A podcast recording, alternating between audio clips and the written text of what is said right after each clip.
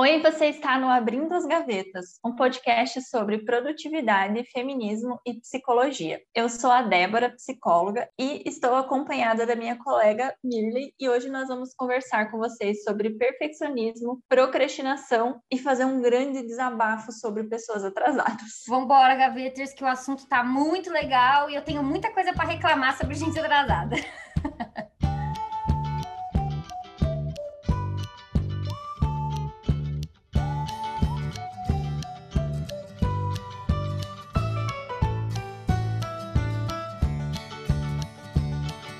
Então, Débora, me conta, o que, que é procrastinação? O que, que é procrastinar e o que não é procrastinar? Eu até abri uma definição aqui do dicionário do Google para a gente falar um pouquinho sobre isso. Aqui diz que procrastinação é transferir para outro dia, deixar para depois, adiar, delongar, postergar. E aí a gente precisa pensar um pouco no contexto em que isso acontece, né? Porque a gente só pensar em ah, deixar para depois, sem contextualizar isso, acaba acontecendo algo que está acontecendo, que é tudo vira procrastinação. Então, sim, é deixar para depois, mas é deixar para depois sem que haja a necessidade de deixar para depois. Não é deixei para depois porque eu tô cansada, porque não deu tempo, porque apareceu outra coisa mais importante para fazer. Não é reorganizar a sua agenda e reorganizar o momento de fazer essa tarefa. É deixar para a última hora só porque sim, só porque você não quer fazer naquele momento sem uma boa justificativa, Pode ser procrastinação. E aí, a gente precisa pensar o que está ligado com isso, né? Por que, que a gente deixou as coisas para fazer na última hora se a gente tinha tempo para fazer antes? Pensando em entregar um trabalho da faculdade, por exemplo, ou entregar alguma coisa do teu trabalho. Deixar para o último minuto, quando não dá mais para adiar, aí eu vou lá e faço sob uma pressão enorme. Ou a gente faz isso com nossos objetivos de vida, né? Quando não tem um prazo para você entregar aquilo, né? Ah, quando eu tiver tal coisa, aí eu faço isso aqui que eu quero. Não, ano que vem eu tento entrar nesse curso que eu queria, nesse mestrado, nesse intercâmbio, sei lá o quê e vai deixando para depois sem pensar muito no porquê que você está deixando para depois. Você vai adiando sem um bom motivo para isso. Não é uma reorganização da tua agenda. Tipo, ah, queria fazer um mestrado, mas engravidei e acho que agora não vai ser o melhor momento para eu entrar no mestrado porque estou grávida. Aí não é procrastinar, e é reorganizar o plano da vida. Agora, não estou grávida, não aconteceu nada de diferente da minha vida, mas eu vou deixar o mestrado para o ano que vem porque sim, sendo que é uma coisa que eu quero muito fazer, talvez tenha alguma coisa por trás dessa procrastinação. Pode ser, por exemplo, um medo de falhar. Concordo 100%. Na minha experiência, assim, pessoal, né, com as minhas clientes, eu acho que, que tem uma coisa que mais aparece, assim, característica de quando a pessoa está procrastinando, que é esse negócio meio evitativo. Então, ela evita aquela tarefa. Não é que ela não consegue fazer aquela tarefa. Então, assim, tem dias que eu simplesmente estou muito cansada para fazer tal coisa que eu tinha planejado. Percebe? Eu não estou evitando. Eu até queria fazer, mas eu estou cansada, então eu decido que a melhor coisa a fazer agora é descansar. É diferente de eu não tô cansada, eu não tenho outra coisa mais importante para fazer. Geralmente eu nem faço outra coisa no lugar, geralmente eu fico ali meio rolando feed, fazendo coisas assim que não fazem sentido nenhum, que no final você nem viu como que você passou o tempo, e aí você não fez aquilo que você gostaria ou planejou ou deveria ter feito. Acho que são coisas completamente diferentes. Então, eu olhar para uma quantidade de coisas que eu decidi fazer na minha vida e dizer, ó, uma dessas coisas aqui eu tô percebendo que não cabe aqui agora. Vou ter que deixar um pouco mais para frente, porque essa não é minha prioridade agora, porque eu quero dar prioridade para outras coisas, enfim. Isso chama planejamento. Isso não chama procrastinação. Procrastinar é tipo assim, você tem uma prova na quarta-feira e você deixa para estudar terça à noite na madrugada, sabe? Isso é procrastinar. Agora, eu tenho uma prova na quarta-feira, eu, eu comecei a estudar um mês antes para essa prova, e aí em um desses dias que eu ia estudar, semanas antes, eu falo, ah, hoje não tô afim. Gente, isso não é procrastinar.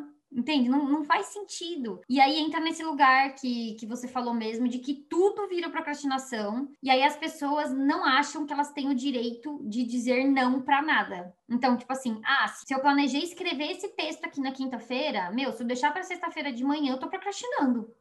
Quem disse? Depende, tem que ter um contexto, né? E, e, é isso. Geralmente a gente procrastina por um motivo específico. A gente não procrastina simplesmente porque procrastina, porque sim, né? As pessoas geralmente chegam para mim e falam: Mirla, eu quero aprender a parar de procrastinar. Não existe. Já começa por aí. Parar de procrastinar é impossível. Não existe um ser humano que não procrastina, porque o nosso cérebro, ele é desta maneira, ele funciona querendo preservar a nossa energia, preservar a nossa vida. Então, tudo que significa algo difícil, tudo que significa um grande gasto de energia, ele vai tentar te evitar. Então, todas as vezes que você considerar uma tarefa difícil demais, o seu cérebro já não vai, não vai te ajudar a fazer isso. Você não vai acordar motivado para fazer uma coisa que você considera difícil demais.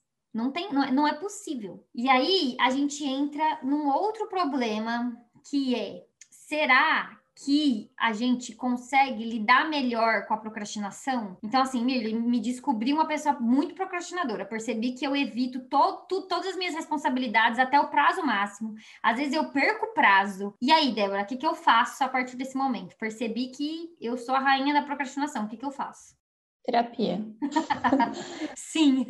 Brincadeira séria, mas sim, se, se chega nesse nível extremo de perder prazo e tal, acho que vale a pena olhar com mais atenção e com uma ajuda profissional para entender o que que você está procrastinando, porque geralmente a gente tende a procrastinar coisas parecidas porque a gente considera difícil. Ou então, porque a gente tem medo do que aquilo pode causar. Por exemplo, adiar uma conversa difícil para a última hora, porque pode ser que se frustre, uhum. pode gerar um sentimento ruim, um conflito com alguém, ou alguma coisa que você quer muito na vida e você tem medo de tentar, porque vai que não dá certo. E se você não tenta, aquela possibilidade sempre fica na tua cabeça.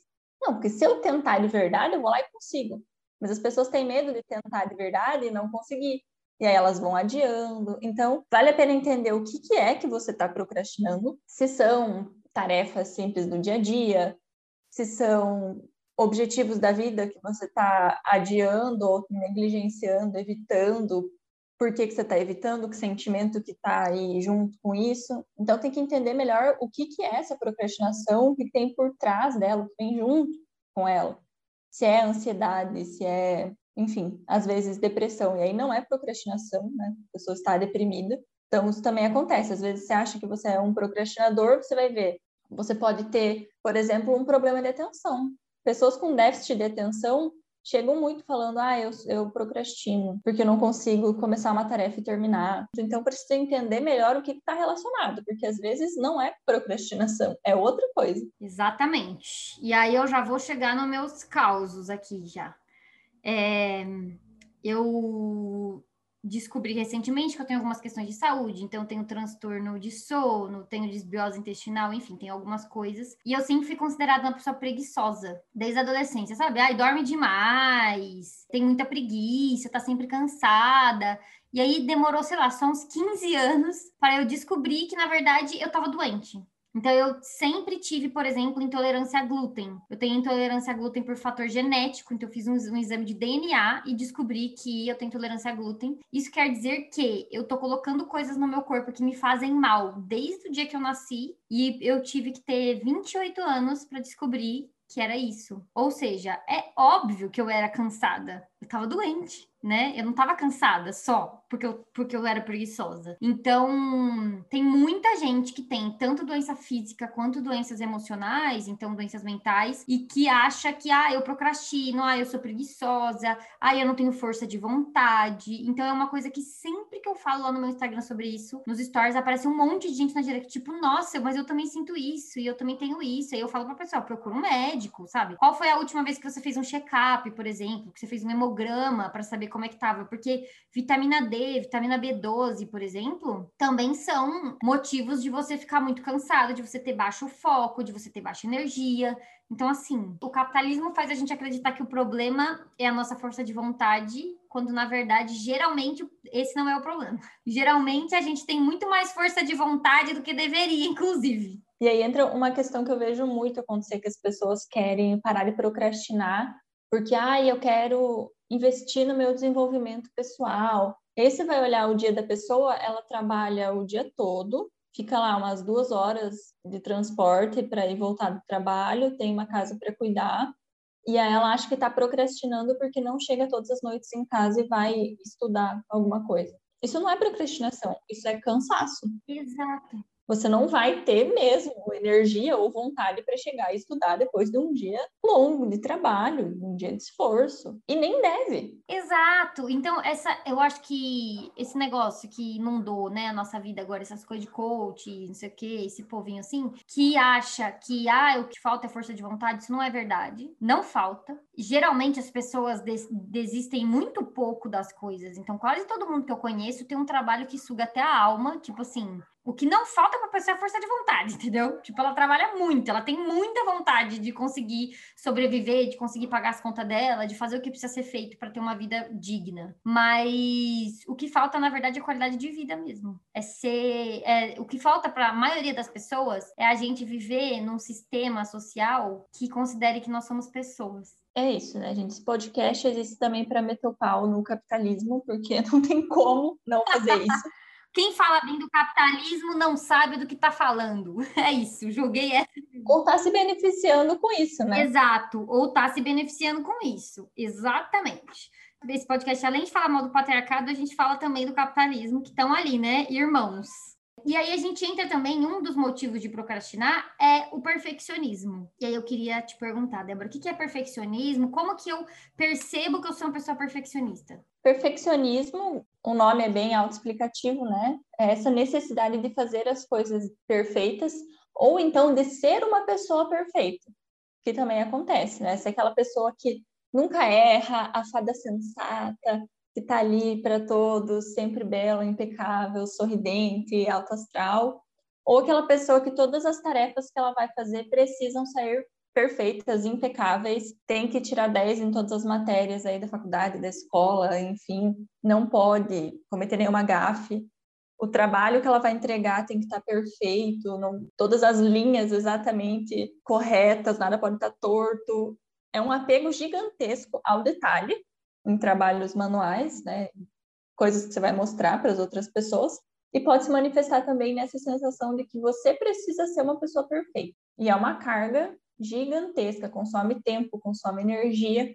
Você percebe que atrapalha, às vezes, o rendimento da pessoa nas coisas que ela vai fazer, que gasta muito tempo apegada nos detalhes, que geralmente não são tão importantes, e às vezes atrapalha nas relações. Eu sou uma perfeccionista em recuperação, né? Eu tenho pezinho no perfeccionismo, então eu tô, eu tô sempre vigilante, vigilante, sabe? Porque bobeou, eu tô num microgerenciamento. E eu percebo o quanto, antes de eu fazer terapia, enfim, antes de eu lidar com isso, né, de maneira mais é, assertiva, eu percebo quanto de coisa eu perdi, eu deixei de fazer por causa do perfeccionismo, sabe? Então, tipo, ah, eu só vou se for para fazer perfeito. Hoje em dia eu vou, sabe? Quando chegar lá a gente vê, sabe assim? Não precisa ser tudo tão calculado, e aí, e geralmente as pessoas acham que eu sou dessas, né? Elas geralmente acham que eu sou perfeccionista, que eu tenho problema com controle e tal. E assim, não que eu não tenha, mas eu sou tratada. eu tô sempre me tratando. Então eu não sou uma pessoa que que fala tipo assim: "Ah, eu só vou fazer se estiver perfeito". Não, eu faço coisas sem estarem perfeitas. Geralmente a minha regra de qualidade, ela é alta, mas ela não é perfeita. Então, eu faço coisas e depois preciso refazer. Tudo bem. E aí eu cheguei também num ponto é, que me ajudou muito, que foi perceber que as coisas nunca estão prontas.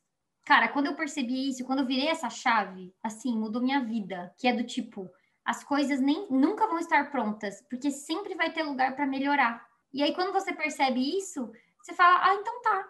Porque sabe essa ideia de tipo assim, eu só vou começar se eu souber tudo sobre isso? Você não começa nunca. Sim. Você nunca vai saber tudo sobre um assunto, é infinito, gente. Ou só vou começar se eu tiver todos os equipamentos, tudo, tudo que eu preciso para começar, sabe? Então, tipo assim, eu pensava isso. Ai, não vou abrir minha empresa porque eu não tenho uma câmera. Ai, não vou criar meu curso porque eu não sei editar. Ai, não vou, sabe? Você ficava criando um monte de empecilho que não são empecilhos de verdade, porque um monte de gente faz as coisas pelo celular, você não precisa ter uma câmera, por exemplo. Então, é, mas era o perfeccionismo falando. E aí eu via que meu perfeccionismo estava ligado diretamente com a procrastinação, então eu achava que eu ainda não estava preparada ou não era o momento perfeito para fazer aquilo, aí eu não fazia.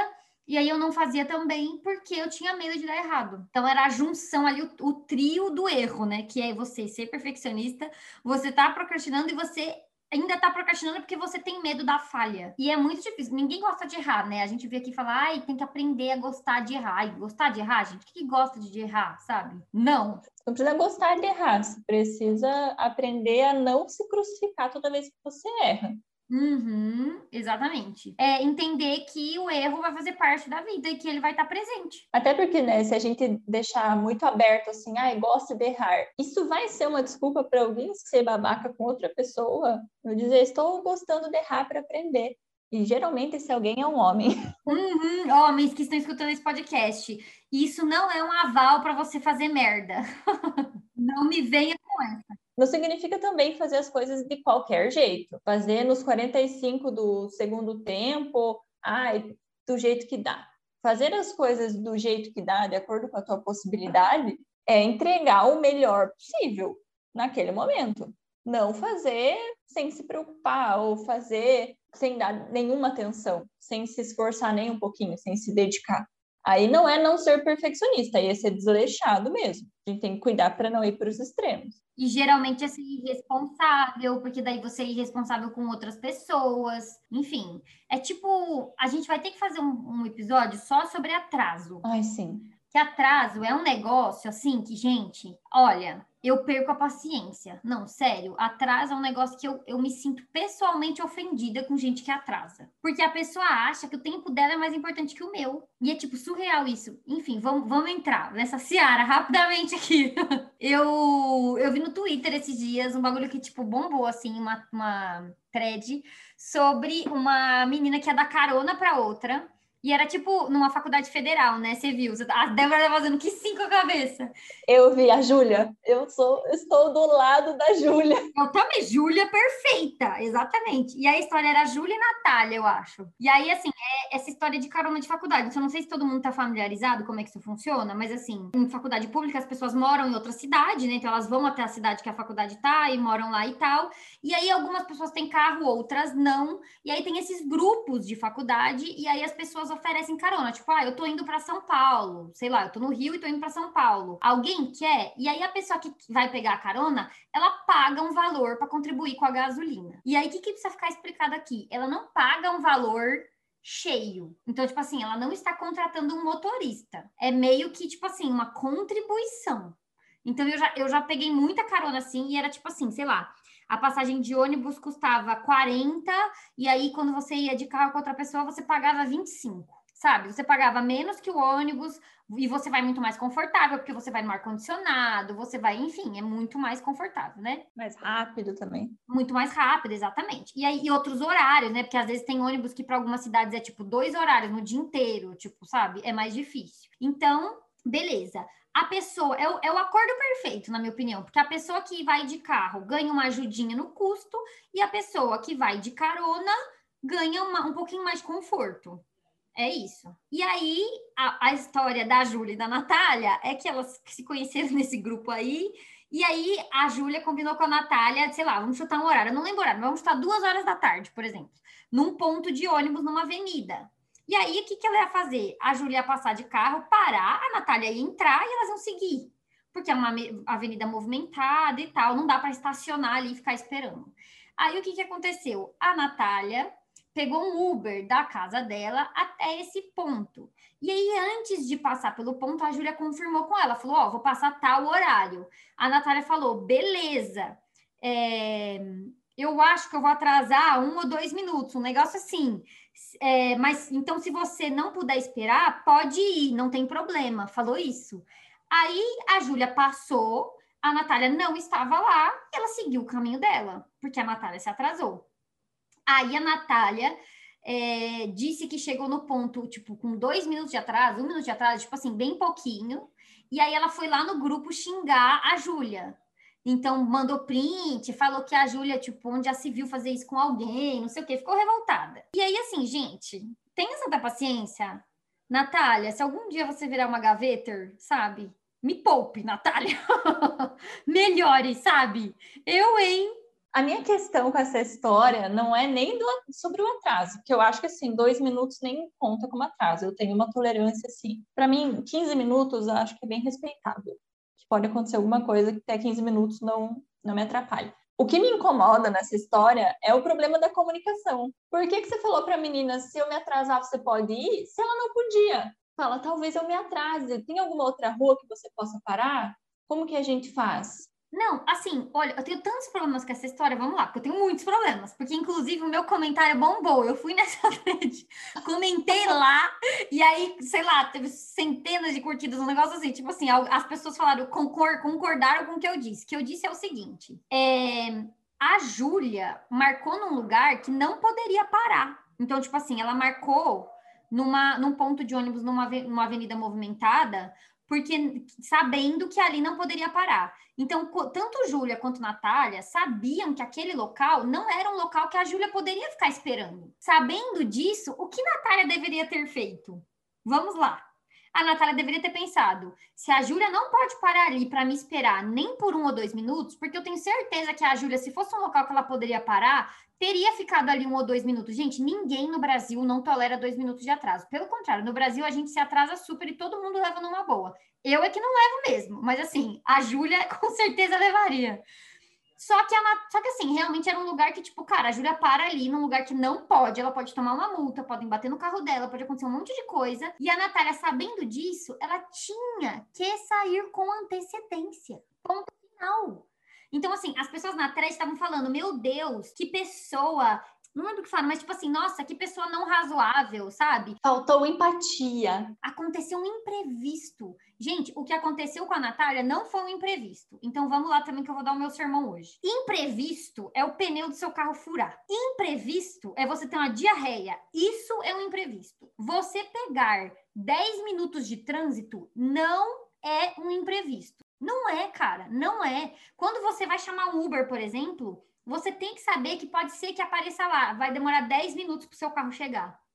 Acontece comigo direto. Ou seja, é minha responsabilidade entender o caminho que eu vou fazer e me planejar para sair com o um mínimo de antecedência. Ninguém está dizendo para a Natália sair uma hora antes. Eu estou dizendo para ela sair com 10 minutos a mais. Só isso. Então, assim, a partir do momento que você acha que porque aconteceu um imprevisto, que nem é um imprevisto na sua vida, o outro tem que arcar com essa consequência, você é uma pessoa mal educada irresponsável. É isso que você é, desrespeitosa. Porque, cara, mesmo num imprevisto, mesmo que vamos supor, eu saí daqui para uma reunião com uma empresa qualquer. O pneu do Uber que eu tava furou, eu tive que chamar outro Uber, e aí eu saí com 15 minutos de antecedência, mas eu acabei chegando com 15 minutos de antecedência atrasada lá. Então vamos supor que atrasou meia hora por causa disso. É responsabilidade de quem arcar com esse atraso? Você percebe? Minha!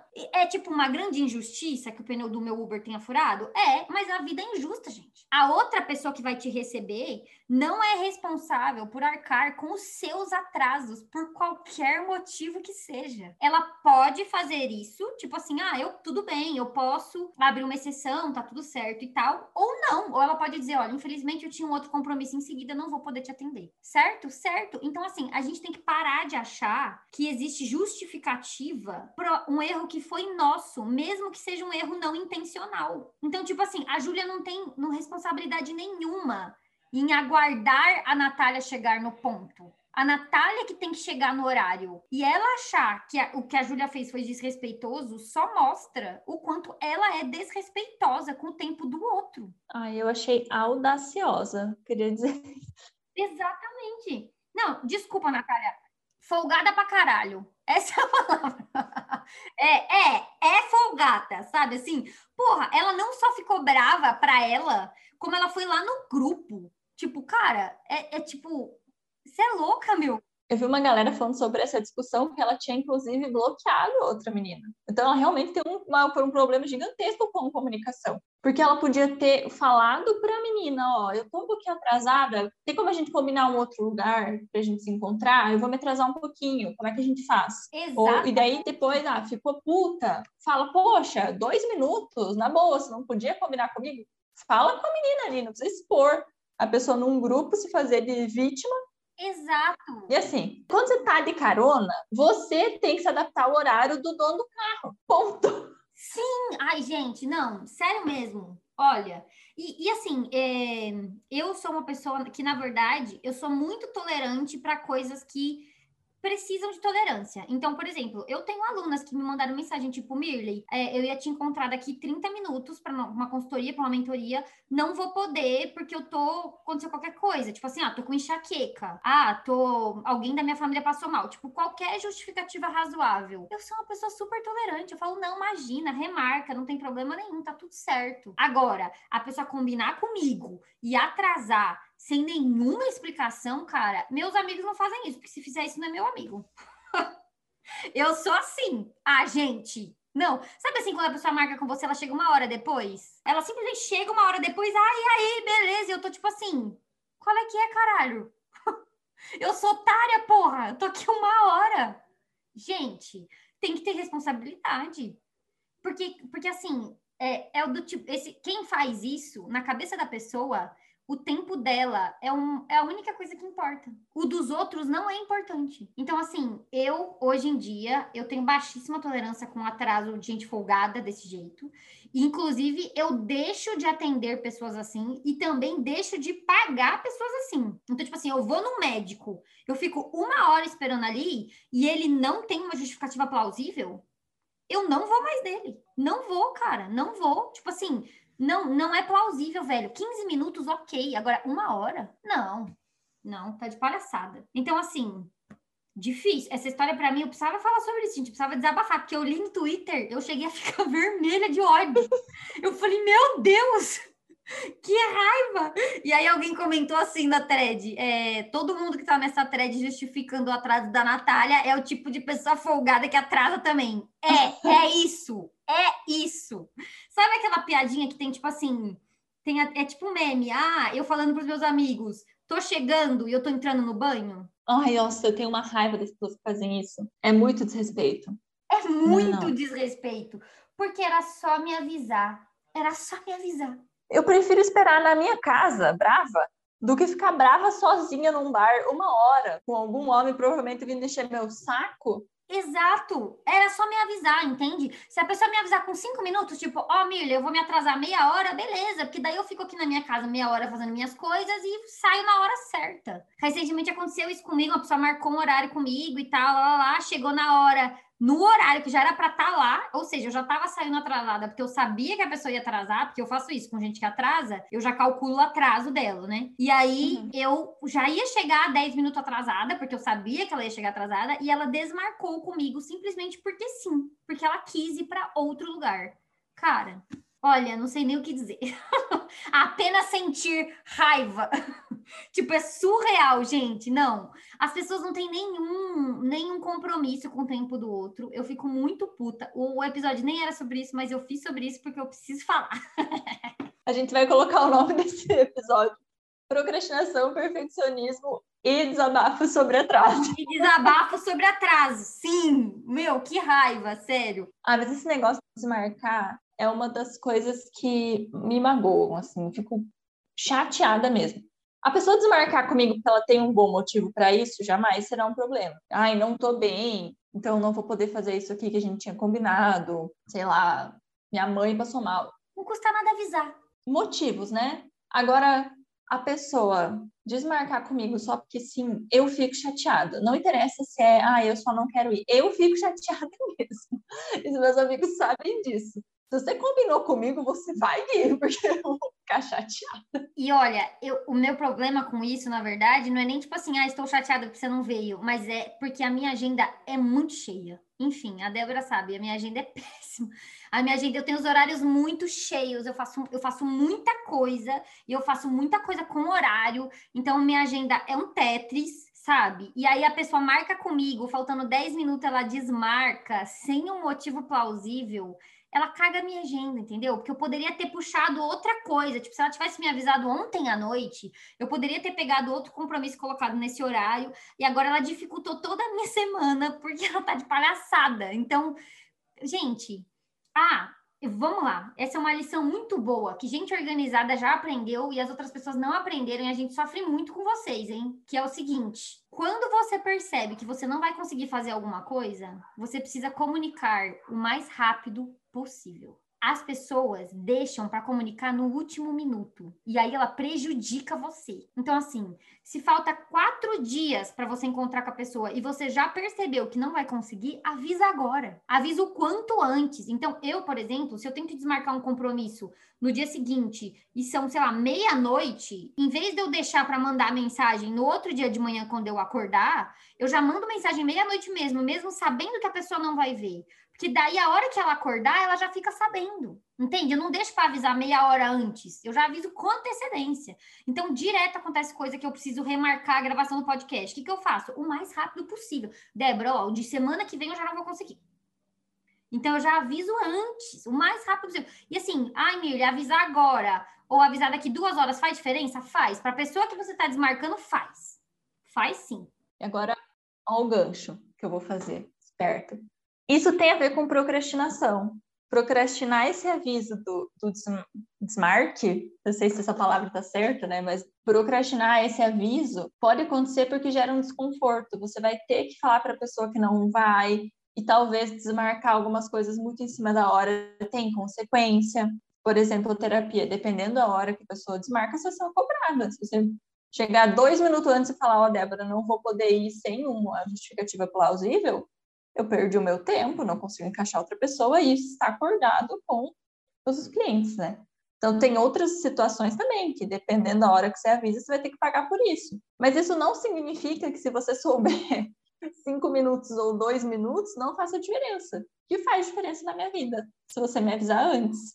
Totalmente, faz. Inclusive, se você me avisar com bastante antecedência, talvez eu nem te cobre, porque daí eu consigo mudar, entendeu? Exatamente, né? Porque é isso que está acordado comigo com os meus clientes. Se você me avisar antes, tudo bem. Aí, se a pessoa, sei lá, me avisa uma semana antes, ó, semana que vem eu não vou ir, não precisa nem ter uma justificativa plausível, só pode ir só porque ela não quer. Exato.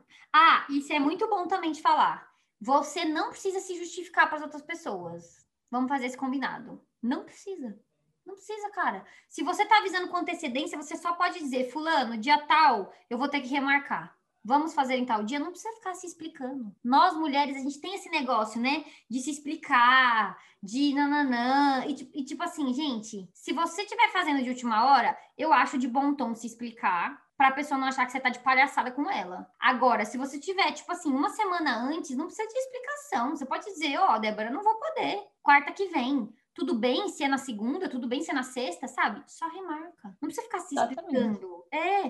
E eu percebi que eu fazia muito isso. E com gente completamente desconhecida. Tipo assim, médico, sabe? Eu falava pra secretária do médico, tipo, ai, não vou poder ir, sabe por quê? Porque minha mãe vai vir me visitar. Tipo. O que, que ela tem a ver? E a pessoa não tá nem aí. Exatamente. E se não ver pessoa, é. E aí, quando isso começou a acontecer comigo, eu comecei a perceber como é chato. Às vezes as pessoas vêm desmarcar comigo, tipo, uma semana antes. Ai, Mirly, semana que vem eu não vou poder. Sabe por quê? Porque o primo da minha vizinha, ele tem um cachorro, e aí começa a explicar e eu tô tipo, amada, não me importo.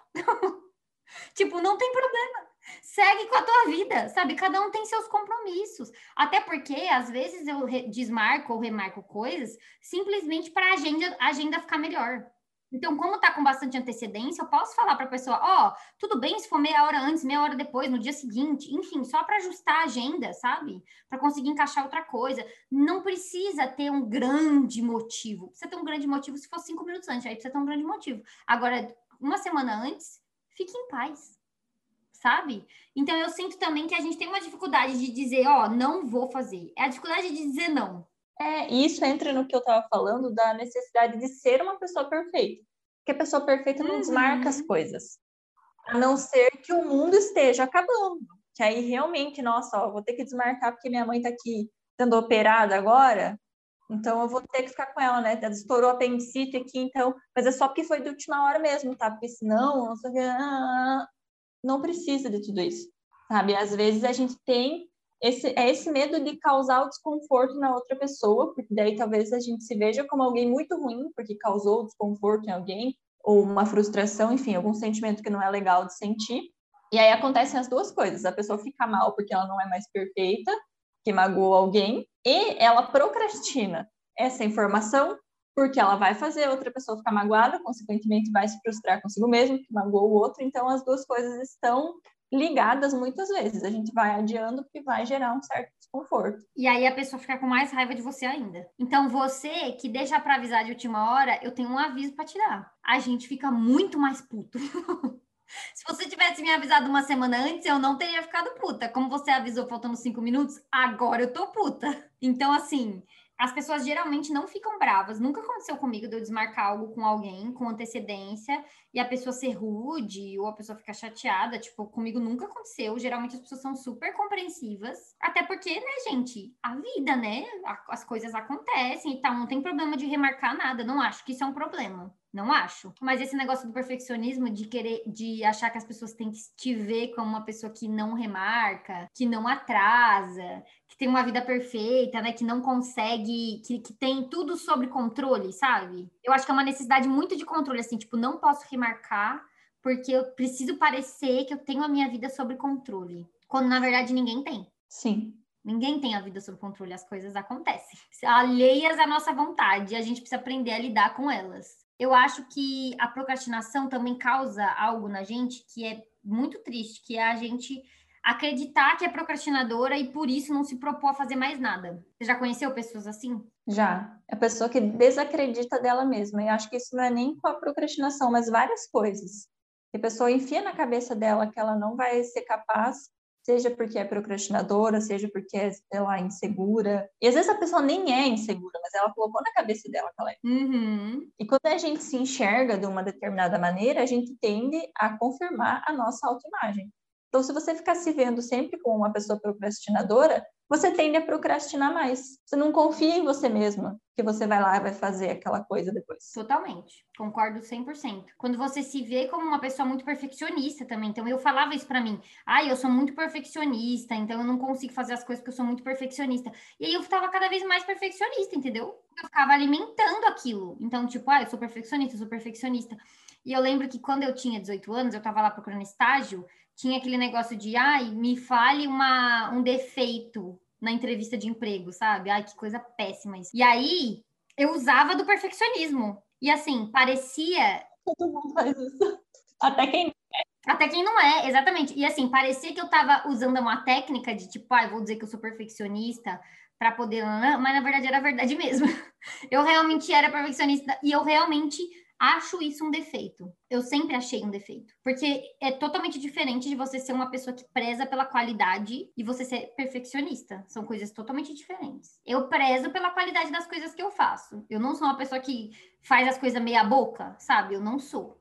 Mas ser perfeccionista não me ajuda em nada. Pelo contrário, me atrapalha. Ser perfeccionista não é uma qualidade, é um defeito. Então, eu entendi que prezar pela qualidade das coisas é uma qualidade. Isso quer dizer que eu sou uma pessoa atenciosa, isso quer dizer que eu sou uma pessoa que quer fazer as coisas bem feitas, que se empenha, isso é bom. Agora, ser perfeccionista não é bom, porque o perfeccionismo ele não me faz fazer. Pelo contrário, eu faço muito menos quando eu sou perfeccionista. Eu, eu experiencio muito menos, eu aproveito muito menos, eu fico muito mais. É um estado muito mais de paralisada do que de movimento quando eu tô mais perfeccionista, porque eu fico muito preocupada com o resultado daquela coisa e eu não consigo nem fazer nada, então eu fico parada assim, tipo pensando, meu Deus, não vai sair do lugar, porque eu fico tão preocupada em todos os míseros detalhes que eu não consigo dar nenhum passo. E eu tava numa reunião agora, antes da gente entrar nessa gravação, eu tava numa reunião com uma colega minha e a gente tá gravando um curso juntas. E ela disse isso pra mim. Ela falou: Nossa, tá sendo muito bom gravar o curso junto com você, porque aí eu faço que quando eu estava sozinha eu não conseguia fazer. E é justamente por isso, porque a pessoa quer fazer as coisas perfeitas e aí ela não sai do lugar. Então, quando ela está fazendo junto com outra pessoa e tem um prazo, né, tem um horário, tem um combinado, aí ela faz. E aí eu queria puxar esse gancho, que é uma coisa que eu acho que a gente tem que se esforçar muito para não ser essa pessoa que depende de um prazo para fazer as coisas. Porque isso é muito ruim pra gente. Tipo, ser a pessoa que só faz se tiver prazo. Eu só faço se tiver a água batendo na bunda. Tipo assim, eu faço só quando tá nas últimas consequências. Isso é muito ruim, gente, porque a gente, eu acho que causa mais ansiedade, porque como a gente deixa tudo para a última hora, a gente fica sempre nesse nesse estado meio ansioso, né? Meio tipo, ai meu Deus, vai dar errado, vai dar errado. Porque você nunca sabe se vai dar certo ou errado, porque você tá ali, né, no limiar dar merda. Eu acho também que faz a gente ser uma pessoa que não confia na nossa própria capacidade de execução. Então a gente fica pensando, ah, eu só faço de última hora, eu só faço quando tem outras pessoas envolvidas, quando tem um combinado. E eu acho também que literalmente torna a gente pessoas incapazes de fazer as coisas por nós. A gente só faz pelo outro. Que a gente só faz quando tem compromisso com a outra pessoa. Se tem um compromisso com outra, eu faço. Agora, quando o compromisso é comigo mesma, daí, ah, nem tem, é, não é importante, né? Exatamente. E eu acho que as coisas mais importantes da vida não tem prazo, não vão ter prazo, sabe? As coisas que a gente quer alcançar, sonhos, objetivos, projetos pessoais, bons hábitos, então fazer exercício, se alimentar melhor, enfim, viver sobre menos estresse, tudo isso são coisas que ou você vai fazer por você, ou você nunca vai fazer. Que nunca vai ter um prazo, percebe? Ninguém nunca vai dizer para você, ó, oh, se você não começar a se exercitar até dia 25 de junho, acabou para você.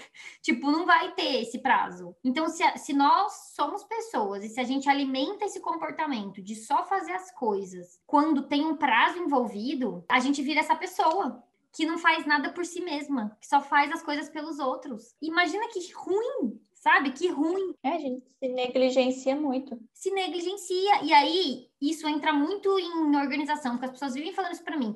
Ah, eu só consigo fazer se eu colocar um prazo. Isso, para mim, é a maior mentira da história.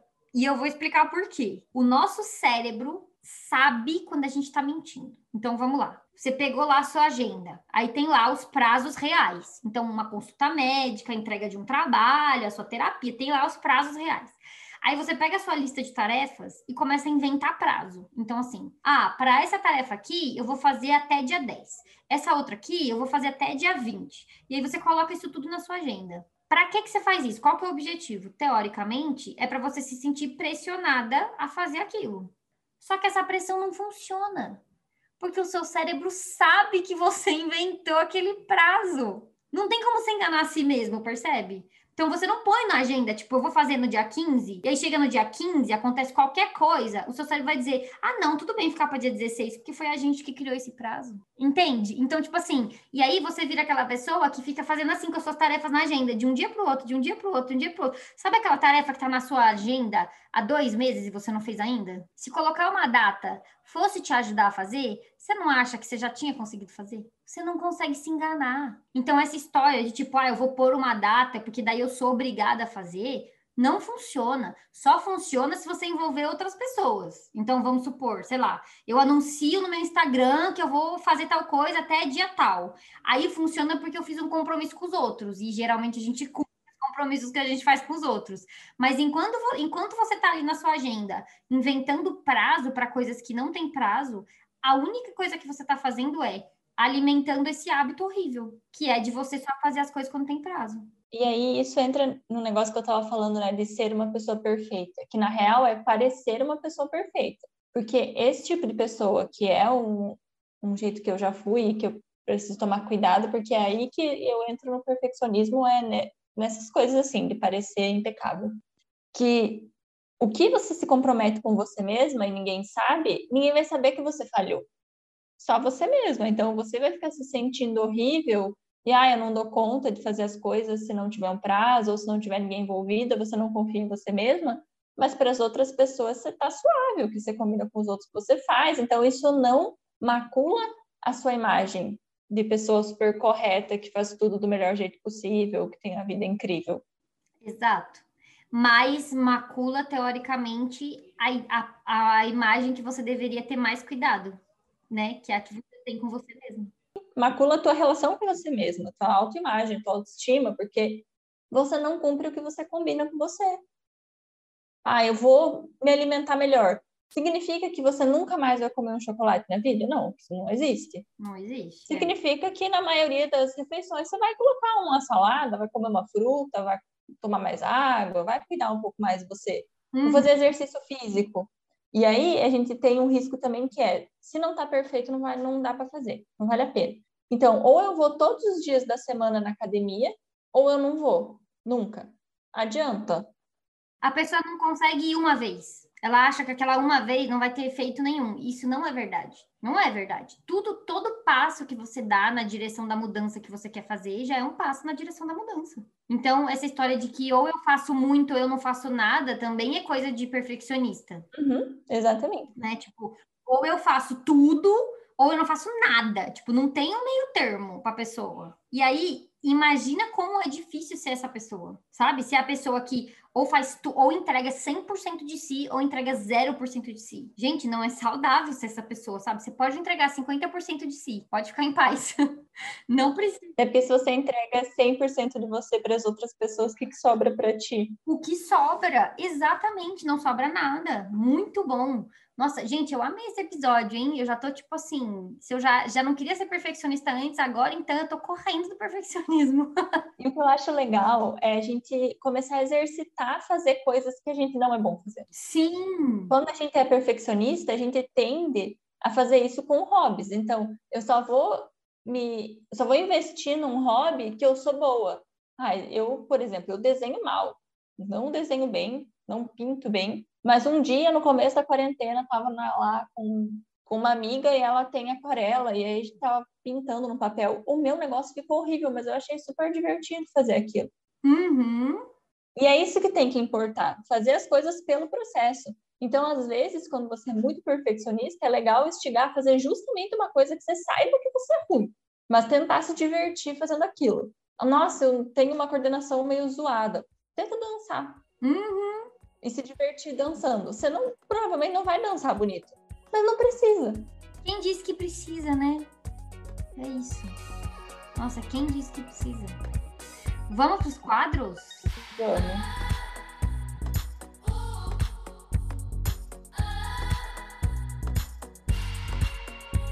O primeiro quadro é o dica e antidica. Você tem alguma dica, alguma antidica? Tenho, eu tenho uma dica. Eu tenho que contextualizar um pouquinho. Há um tempo atrás, estava uma febre aquele negócio das coisas ser bolo. É, você via uma coisa, não sabia se era bolo ou se era coisa mesmo, se é um tênis ou é um bolo. Uhum. Um reality na Netflix que é Is It Cake? Isso é um bolo? Uhum. Que aí o desafio é eles fazerem bolos super realistas lá para as pessoas adivinharem qual é o bolo e qual não é o bolo. Esse é legal de assistir, mas tem um que é muito melhor, que é como é que é o nome agora? Acho que é Mandou Bem o nome em português, não tenho certeza. Mas é do Netflix também. Provavelmente, se você abrir o It Cake, vai aparecer isso como recomendação. Uhum. Que são pessoas que não são profissionais tentando fazer esses bolos super difíceis, realistas e tal, num tempo impossível. Tipo, enquanto o profissional tinha oito horas, seis horas, oito horas para fazer o bolo, e era uma pessoa profissional, o amador que estava no outro programa tinha tipo duas horas. Então sai uns bolos muito feios. Mas é muito engraçado. Porque eu, todo mundo sabe que vai ficar feio. Até porque é impossível não ficar, não dá tempo para fazer o bolo perfeito, igual os confeiteiros lá profissionais fazem. Uhum. É muito bom. E aí, na primeira rodada, eles premiam, eles dão uma vantagem, né, pro... Eles premiam quem fez o bolo melhor lá na primeira rodada, que ficou mais gostoso e mais parecido com a ideia. Mas o que fez o pior tem um bônus, uma ajuda para outra rodada. Então, quando você for, se você for muito zoado, você ainda tem uma ajudinha.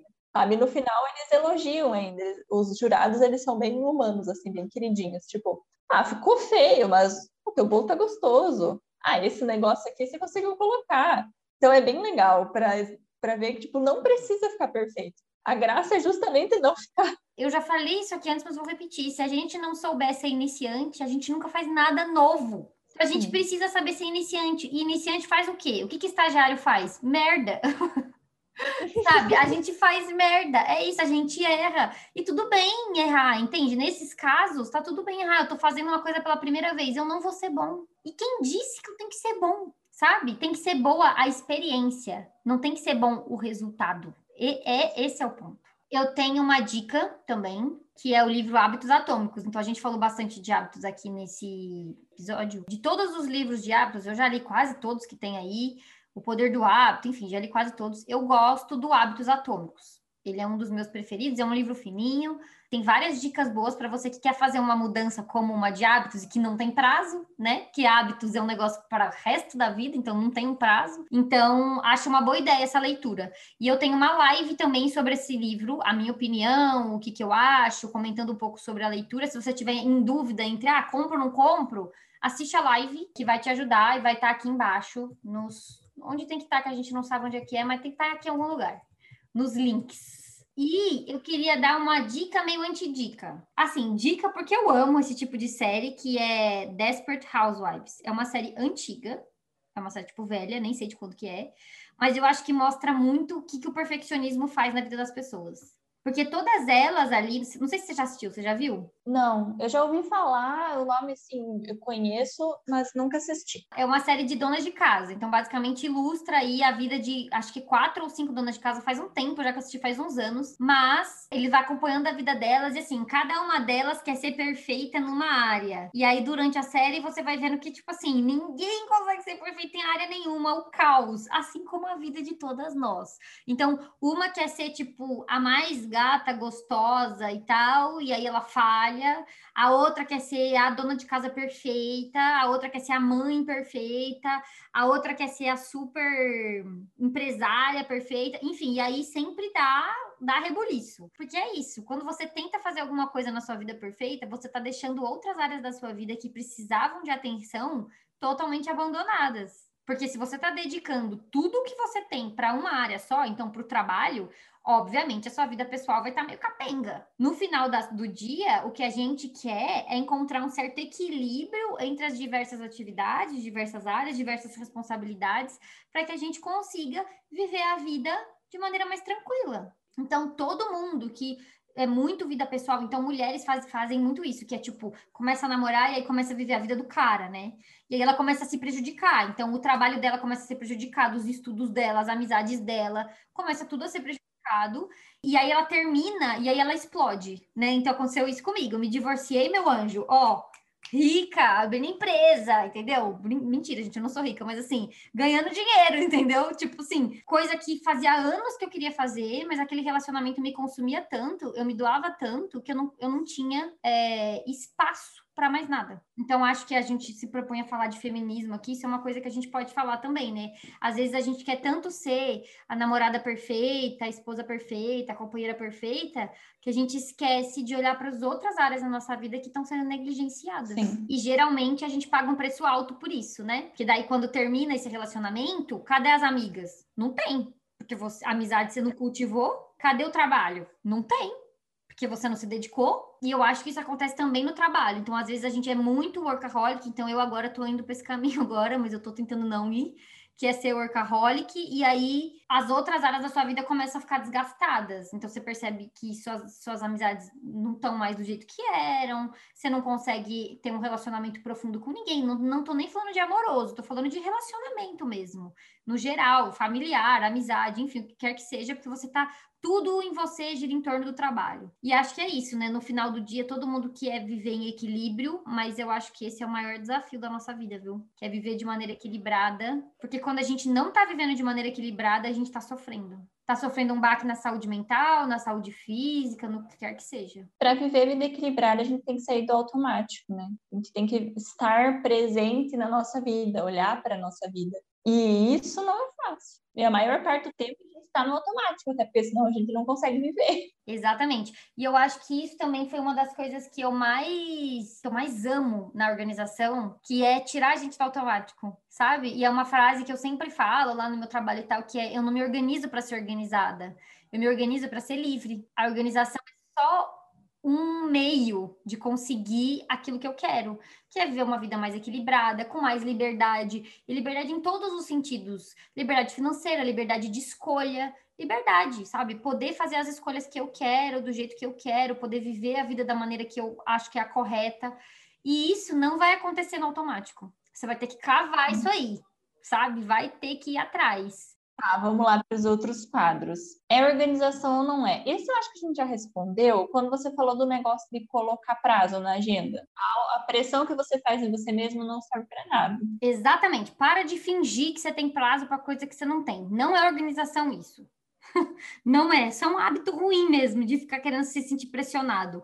Fora que se sentir pressionado é uma merda, né? Quem que quer viver a vida se sentindo pressionado? Porque você tem que colocar mais um sofrimento numa tarefa que já é chata de fazer. Exatamente, exatamente. É sofrimento em cima de sofrimento à toa, gente. Não. O outro quadro é coisas de macho que não topo. Acho que eu já falei, acabei falando também, né? Que é esse negócio de você ser engolida pela vida do, do fulano. É. Gente não topa também atraso. É, não. To... Olha, gente, gente que atrasa me irrita. Homem que atrasa, olha o réu primário indo embora. Eu quero deixar uma mensagem aqui pro meu amigo Diego. Diego, você sabe que todas as coisas que eu falei sobre atraso são para você, tá? Te amo. Ô, Diego! Eu vou falar, uh, Diego!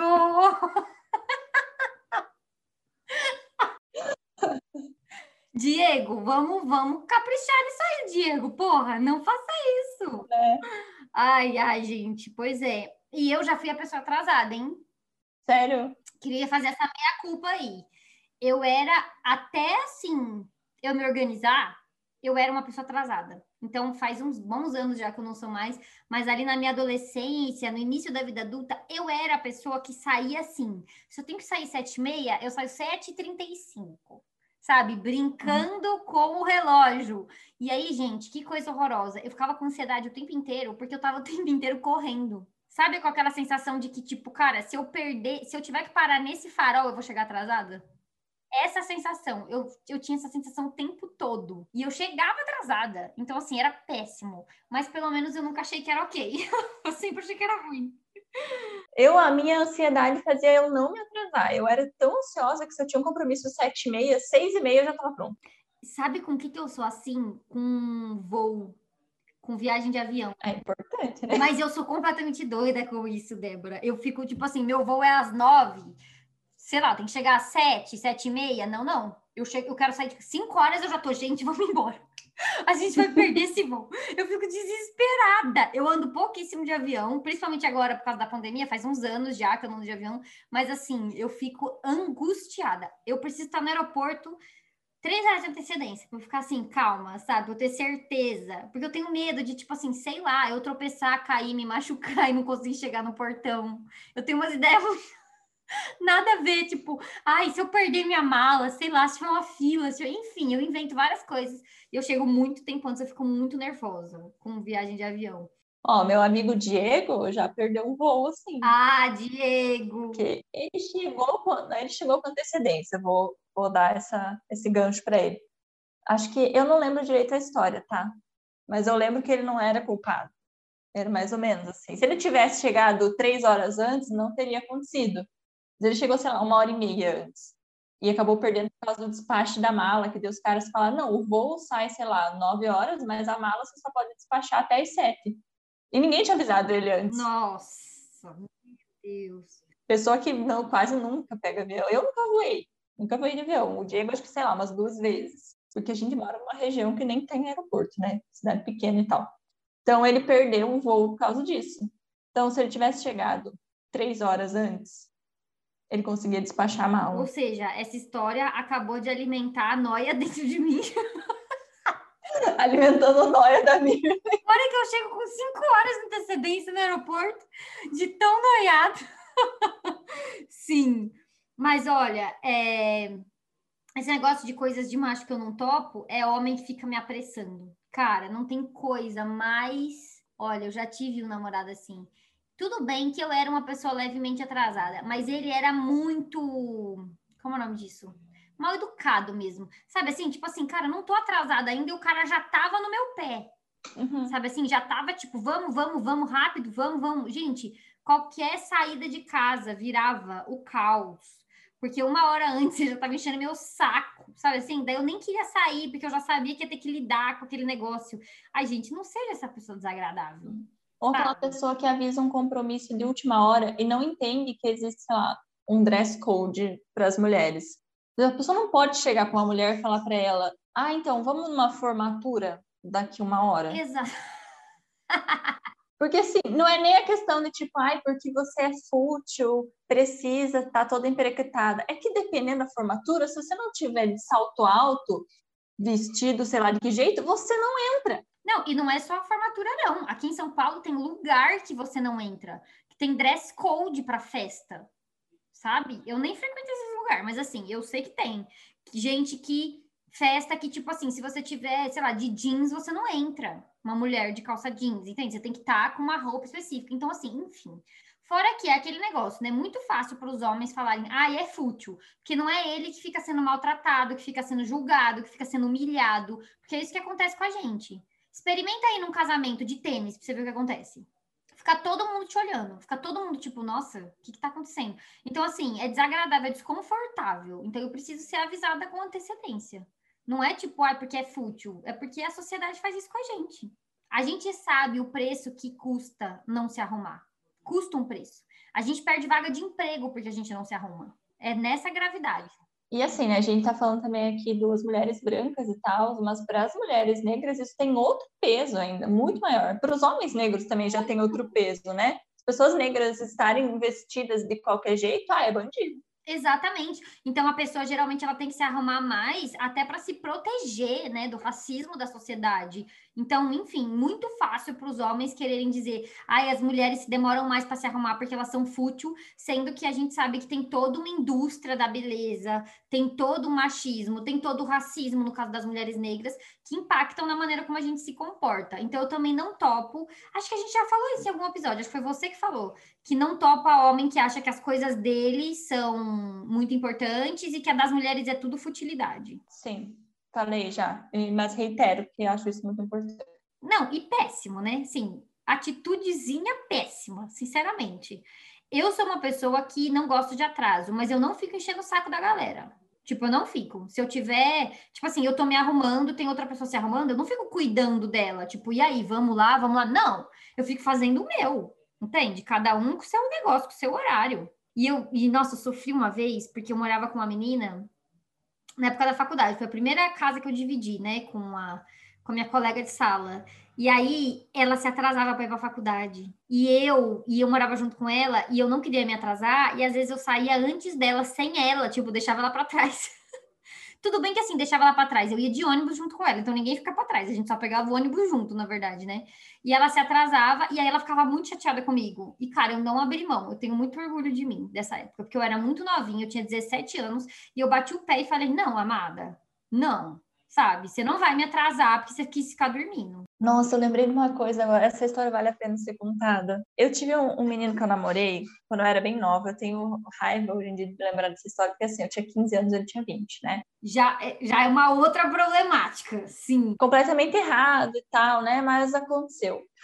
E aí, assim, tudo errado, né? O menino tinha desistido da escola, daí depois ele voltou para terminar o ensino médio. Não sei o que eu estava pensando na minha vida quando me relacionei com ele.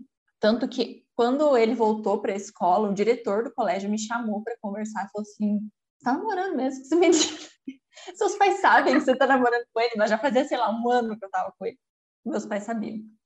Daí ele tinha entrado para a igreja ah, e tal, enfim, né? Toda hum. uma história. Mas a, a, grande questão é que chegou um tempo ali que a gente estava estudando à noite e eu ia de ônibus sempre para a escola, né? Aí ele comprou um carro. Então, ele começou a estudar lá na mesma escola que eu, para terminar o ensino médio, à noite também, e eu ia com ele para a escola. Mas ele era tão ruim de baliza, tão ruim, que às vezes eu tinha que abandonar ele para ele terminar de estacionar o carro e eu ir para aula, porque senão eu ia me atrasar para aula, porque ele demorava tipo 10 minutos para fazer uma baliza. Ah, meu Deus. E aí, ele é meio assim, né? Na época ele era melhor, eu acho, não sei, ou eu que era bem novinha e achava que ele não era uma pessoa horrível, mas ele votou no Bolsonaro, então para mim, votando no Bolsonaro, você já tá com um pezinho em ser uma pessoa horrível. Lixo. Então ele merece essa zoação de falar que eu abandonava ele para não me atrasar para aula, porque ele é muito ruim de baliza. E aqueles homens que ficam se achando, sabe? Ah, é porque mulher dirige mal, porque não sei o quê. Ai, é óbvio, é óbvio. O clássico, né? E assim, eu não sou a melhor motorista do mundo. Tive medo de dirigir por muito tempo, ainda não me sinto muito confortável dirigindo, ainda é uma questão para mim, mas eu sou ótima fazendo baliza. Uhum. E toda vez que eu faço uma baliza, eu faço uma baliza bem feita. Eu lembro desse menino. e eu penso, ó, se fosse eu dirigindo, ninguém se atrasava para aula. Exatamente. Não, e o pior é que eu tenho certeza que você descia do carro e feliz ele não ficava com isso. Não, ele ficava puto. Ficava puto, né? Porque eu largava ele. Ai, gente, por favor, 10 minutos pra fazer uma baliza com um gol, Mirley. Um gol não é um carro. Ah, não. Olha, eu também não, eu não dirijo bem. Quer dizer, na verdade, assim, eu dirijo bem, mas eu tenho medo. Eu sou assim também. Tipo, eu dirijo bem, eu sei fazer baliza, enfim, eu sei fazer tudo. Eu fiz autoescola, passei na prova, já dirigi várias vezes e tal, mas eu tenho medo hoje em dia. Eu não sei exatamente o que foi que aconteceu.